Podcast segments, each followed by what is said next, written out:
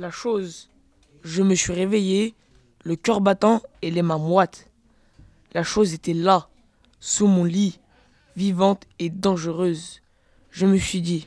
Surtout ne bouge pas. Il ne faut pas qu'elle sache que tu es réveillé.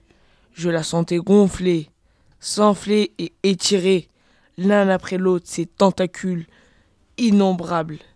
Elle ouvrait la gueule, maintenant, et déployait ses antennes. C'était l'heure où elle guettait sa proie. Raide, les bras collés au corps, je retenais ma respiration en pensant. Il faut tenir cinq minutes. Dans cinq minutes, elle s'assoupira et le danger sera passé. Je comptais les secondes dans ma tête, interminablement. À un moment, j'ai cru sentir le lit bouger. J'ai failli crier. Qu'est-ce qui lui prend? Que va-t-elle faire? Jamais elle n'est sortie de dessous le lit. J'ai senti sur ma main un léger frisson, comme une caresse très lente. Et puis plus rien.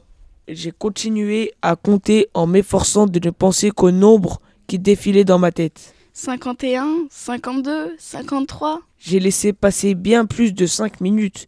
Je me suis remis enfin à respirer normalement, à me détendre un petit peu. Mon cœur battait toujours très fort. Il résonnait partout en moi.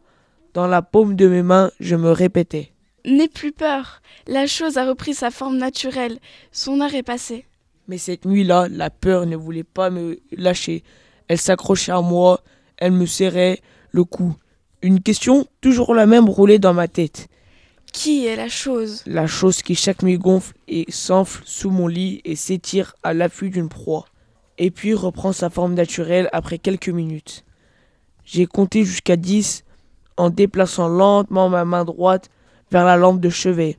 À dix, j'ai allumé et j'ai sauté sur le tapis le plus loin possible.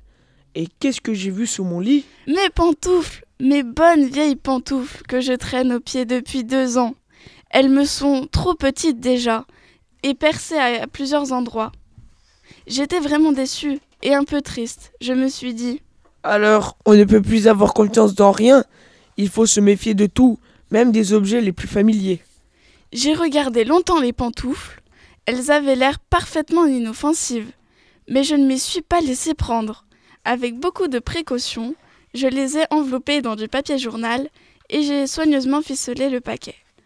Et j'ai jeté le tout dans la chaudière.